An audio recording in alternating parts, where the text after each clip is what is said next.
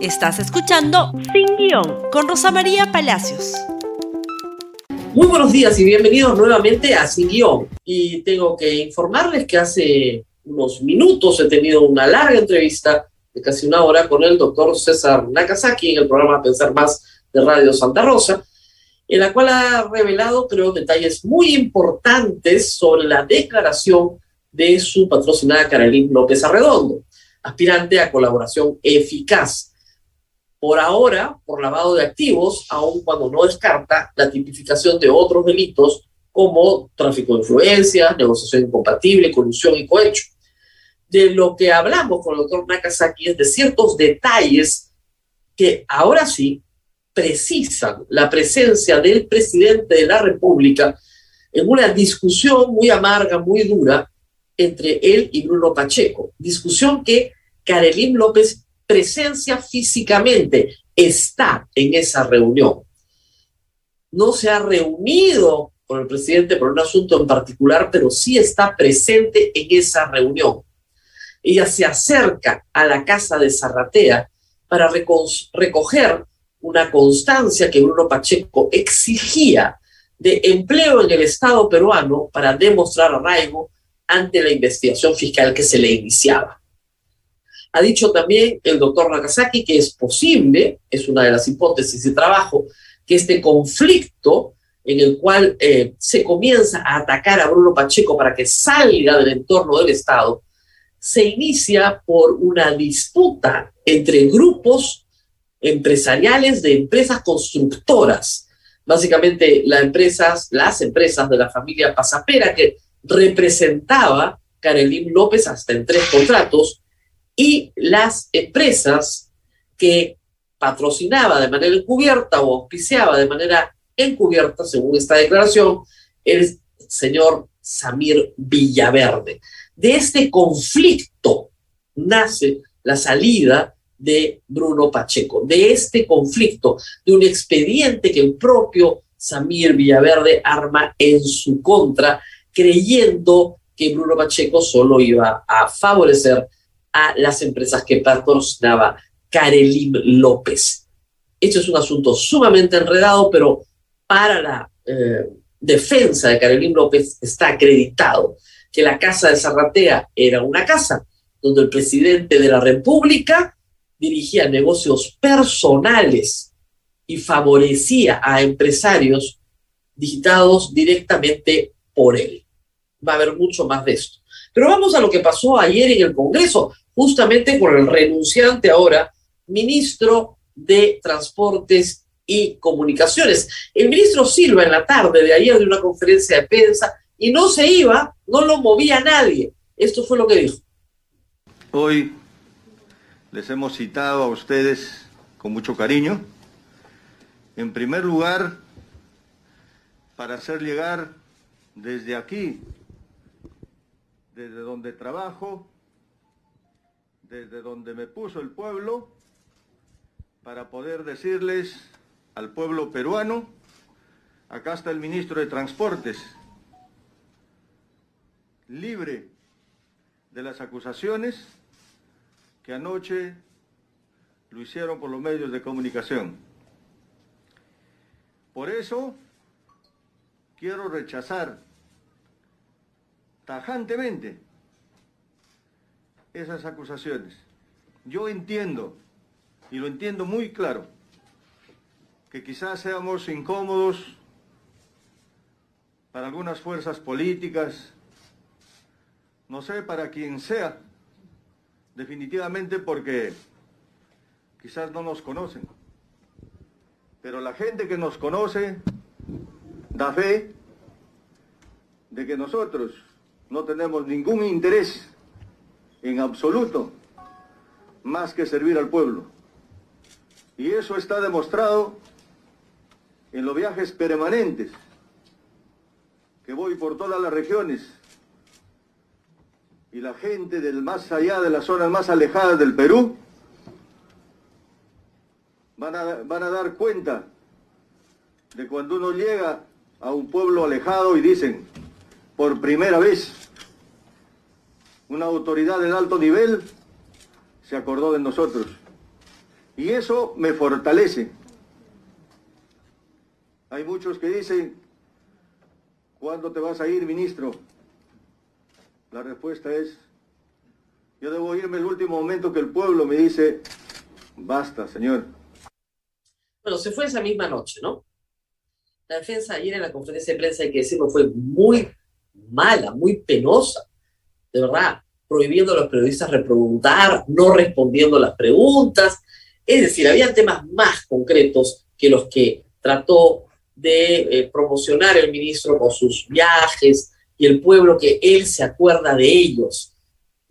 Los ministros no tienen que acordarse del pueblo, tienen que gestionar servicios y bienes necesarios para la población. Pero en fin, mientras esto sucedía, se debate a partir de las seis de la tarde la moción de censura contra el ministro de Transportes y Comunicaciones. Acción Popular, Acción Popular, el partido que tiene una sindicación de Carolín López en este momento que señala que por lo menos cinco de sus miembros pertenecen a una organización llamada Los Niños, ¿no es cierto? Trató hasta el último minuto de salvarle la vida al presidente de la República protegiendo al ministro Silva, pero la protección ha sido impresionante. Este señor es Elvis Vergara, vocero de Acción Popular. Escuchemos. Iba a hablar sobre los procedimientos respecto al reglamento, ¿no? Que después de la interpelación viene la, eh, la moción de censura que tiene que guardar conexión con los hechos de la interpelación. Pero bueno, no voy a hablar de eso en realidad porque después van a decir que estamos siguiendo el juego a alguien. Y la cosa es que no vamos a seguir el juego a nadie, ni para ir por una vacancia, ni mucho menos para, otros, para otras cosas. Y por eso es que la bancada ha decidido votar en abstención. Acción Popular anuncia, igual que Somos Perú, que se va a abstener. ¿Por qué? Porque según ellos, la moción de censura es por hechos nuevos y distintos a los de la interpelación que tuvo el ministro el año pasado, hace tres meses.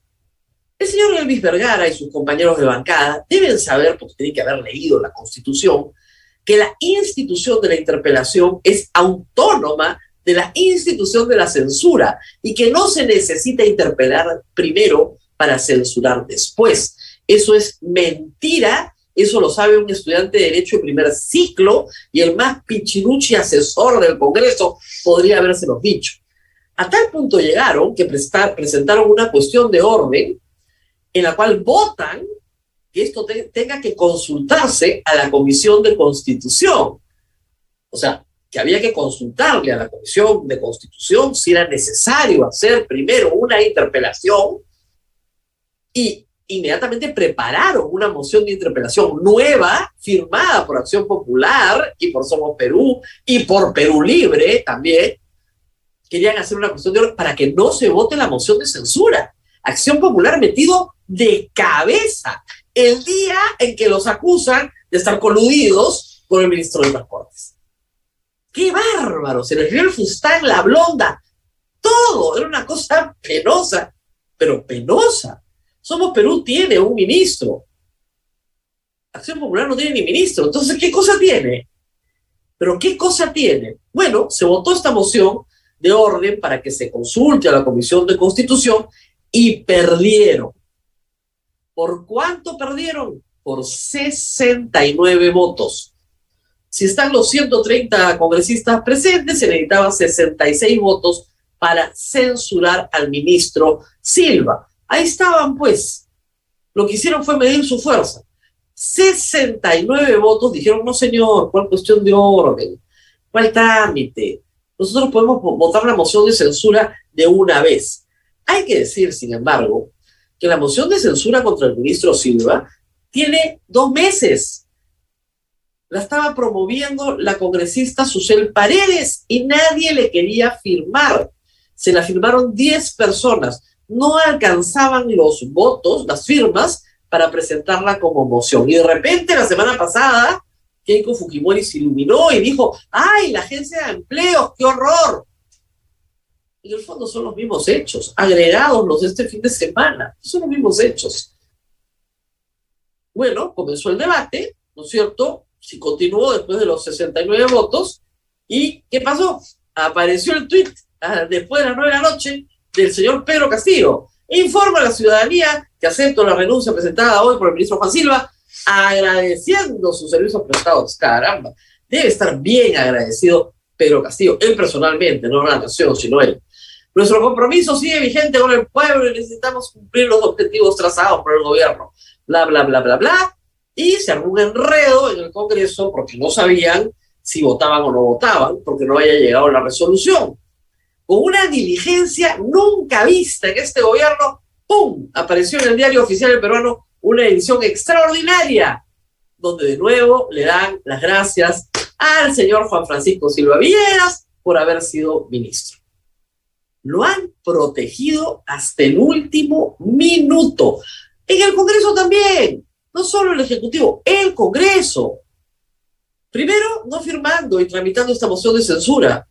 Luego, con dos bancadas unidas, unidas a Perú Libre, para evitar a como dé lugar que se vote la moción de censura. ¿Qué tanto interés en protegerlo? En serio, de verdad. ¿Qué tanto? ¿Qué tanto sin acción popular dicen que todos son inocentes, que no tienen idea de quiénes son los niños? ¿Qué tanto interés? Regreso a lo que me ha dicho el doctor Nakazaki. La lista de los niños no figura porque ellos conozcan a Karelín López, ni siquiera Bruno Pacheco. Es una lista que está en un USB que, le, que no es la lista que entrega. Hay dos listas, una que Bruno Pacheco le entrega a Karelín López y le dice, guárdame esto, si caemos, caemos todos. Es una lista de obras y beneficiarios. Y otro es un USB que ella sustrae de la oficina de Bruno Pacheco. En ese USB están los nombres de los congresistas. Y en ese USB está la denominación los niños. En medio de este escándalo, lo que han hecho ayer en Acción Popular es lo peor que he visto. No solo eso, sino también denota cierta división. El congresista Darwin Espinosa salió a decir que no hay los votos, por supuesto, para vacar al presidente Castillo, porque ellos no van a vacar al presidente Castillo, y que en realidad María del Carmen Galva está un poco apurada, porque ya su mandato se acaba en julio, pero que ella no va a ser nunca presidenta porque no quieren otro merino. ¿Qué tal pleito? Pero hay otros asuntos importantes en el Congreso también. Un camino que está transitando la oposición para vacar al presidente de la República sin convocar a elecciones y que sea constitucional. Ayer, tal vez pasó desapercibido esto para ustedes, pero ha sido un asunto muy importante. Ayer sesionó la subcomisión de acusaciones constitucionales y aprobó el informe de calificación de una acusación presentada contra Pedro Castillo por traición a la patria. Se me ayudan con el tuit, por favor. Esto es lo que informó el Congreso. Con nueve votos a favor y ocho en contra, en realidad estaban ocho a ocho, y el voto nueve ha sido el dirimente del presidente de la, de la subcomisión, la subcomisión de acusaciones constitucionales aprobó declarar procedente la demanda constitucional 219 contra el presidente de la República por presunta infracción constitucional y por la probable comisión del delito de traición a la patria.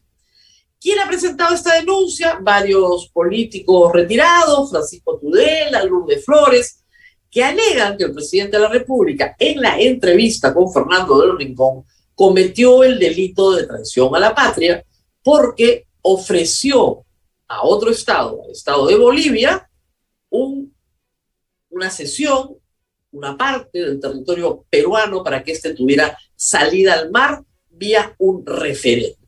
Y que por esa razón el presidente de la República ha cometido el delito de traición. El tipo penal señala que tiene que haber una actividad, un acto, no un dicho, un dicho del cual además el presidente se retractó. Y que habría señalar que en términos de política internacional, el presidente de la República, con todo respeto, es un ignorante. Llama a la OEA para que sancione funcionarios, invoca la Carta Democrática cuando no corresponde. Es evidente que no sabía que hay tratados internacionales que no se pueden someter a referéndum, entre otras cosas. Pero bueno, ayer se, se trabaja dentro de la subcomisión una calificación de la denuncia para ver si es procedente o no, y lo que han votado ayer es que han declarado la denuncia procedente. Procedente. Y acá viene lo que va a ser complejo. El presidente de la República sí puede ser acusado durante su mandato, sí puede, por traición a la patria. Por favor, revisen conmigo el artículo 117. El presidente de la República solo, nada más, puede ser acusado durante su periodo por traición a la patria, por impedir las elecciones presidenciales, parlamentarias, regionales y municipales, por disolver el Congreso, salvo en los casos previstos en el artículo 134 de la Constitución, y por impedir su reunión o funcionamiento, el de los jurados o los del Jurado Nacional de Elecciones y otros organismos del sistema electoral. Pero ahí lo tienen. El presidente de la República solo puede ser acusado durante su mandato por traición a la patria. Entonces, sí se le puede acusar. Sí se le puede acusar. ¿Y quién acusa? La Subcomisión de Acusaciones Constitucionales presenta un informe aprobado ya a la comisión permanente. Y la comisión permanente vota si esa acusación es procedente o no. En la comisión permanente también se aprueba por mayoría simple. Y no creo que el gobierno tenga mayoría en la comisión permanente en este momento, sobre todo después de lo que hemos visto ayer con el señor Silva. Y luego se acusa, es decir, la comisión permanente acusa ante el Pleno, en este caso al presidente de la República. En el caso de delitos, se necesitan 66 votos, no 87, 66 votos. No vota la comisión permanente, ojo. Y eso hace el conteo en este momento un poquito más complicado pero podrían llegar a tener 66 votos. Y ustedes dirán, bueno, en ese caso asume Dina Boluarte, luego ya renuncia, asume la presidenta del Congreso y nos vamos a elecciones. Un momentito, por favor, pongamos a la vista de todos el artículo 114 de la Constitución. Suspensión del ejercicio de la presidencia. El ejercicio de la presidencia de la República se suspende por incapacidad temporal del presidente declarada por el Congreso. Imagínense ustedes, está en coma, pero va a salir del coma en dos semanas. Bueno, incapacidad temporal. O dos, hallarse este sometido a proceso judicial conforme al artículo 117 de la Constitución, que es el supuesto que acabo de explicar. El presidente se le suspende en el ejercicio, no se le destituye, no se línea vallita, se le sustente mientras dure el juicio. La acusación realizada por la Comisión Permanente y aprobada por el Pleno del Congreso no puede ser modificada por la Fiscal de la Nación. Está prohibido hacerlo por la Constitución. A raíz del caso del 90 de Ana García. Está obligada a acusar. Y por tanto están obligados a seguir el proceso oral en la Corte Suprema, con pluralidad de instancia. De frente va la Corte Suprema, acuérdense el juicio de Alberto Fujimori, a la Suprema, con pluralidad de instancia dentro de la misma Suprema, con dos salas. ¿Cuánto puede demorar eso? Un par de años. ¿Y cuál es la gracia de toda esta historia? Que no tienes que suspender, perdón, que es al estar suspendido el presidente y ejerció el cargo, puede volver para completar su mandato. Por lo tanto, no se convocan a elecciones generales. No se convocan a elecciones generales. No se va el Congreso. Obviamente tendría que renunciar Dina Boluarte y los congresistas, entre los 130, elegirían quién va a ser el próximo presidente del Perú, mientras Pedro Castillo enfrenta largamente un proceso penal. Hay que explicar que el Congreso no condena al presidente, no puede condenar a nadie, no es una instancia que sentencia en materia penal, es una instancia, ¿no es cierto?, que acusa, nada más. El presidente tiene que defenderse y ejercer toda su defensa formalmente ante la Corte Suprema. Con lo cual, el Congreso se deshace de Pedro Castillo por un tiempo. En dos años pueden decidir de repente, ahí sí, destituirlo e inhabilitarlo para la función pública. Esta parece ser la jugada de los grupos de oposición en el Congreso. Reitero, no creo que al presidente le alcance el tipo penal traición a la patria, tal cual está explicado en el Código Penal. Por infracción a la Constitución se requiere ahí sí 87 votos. Artículo 89 del reglamento del Congreso. Pero por delito, delito, los delitos están en el Código Penal y solamente son cuatro, los que están, los supuestos contemplados en el artículo 117, pero el delito de traición a la patria sí está tipificado, ¿no es cierto? Por delito solamente se necesitan 66 votos. Gran jugada al Congreso, se creen unos genios, ¿ah? Vamos a ver qué pasa. Lo que está claro y quedó perfectamente claro ayer es que no hay 87 votos para vacar al presidente, no hay 87 votos tampoco para modificar el artículo 117 y hacer un impeachment o derogarlo y hacer el mismo impeachment. Y como no hay 87 votos, para nada, se está yendo por la posibilidad de presentar una moción de vacancia que están tramitando Avanza País y que está tramitando también Renovación Popular y que esa moción de vacancia se admita a trámite con 52 votos que no tienen seguros, simplemente para que Pedro Castillo vaya al Congreso a defenderse. Y mientras tanto, se va tramitando esta acusación constitucional. Así están las cosas en el Perú, nos tenemos que despedir largamente, hemos excedido el tiempo. Eso es todo por hoy, por favor, compartan, compartan este programa en Facebook, Twitter, Instagram, YouTube y nos vemos mañana nuevamente. Hasta pronto. Gracias por escuchar Sin Guión con Rosa María Palacios. Suscríbete para que disfrutes más contenidos.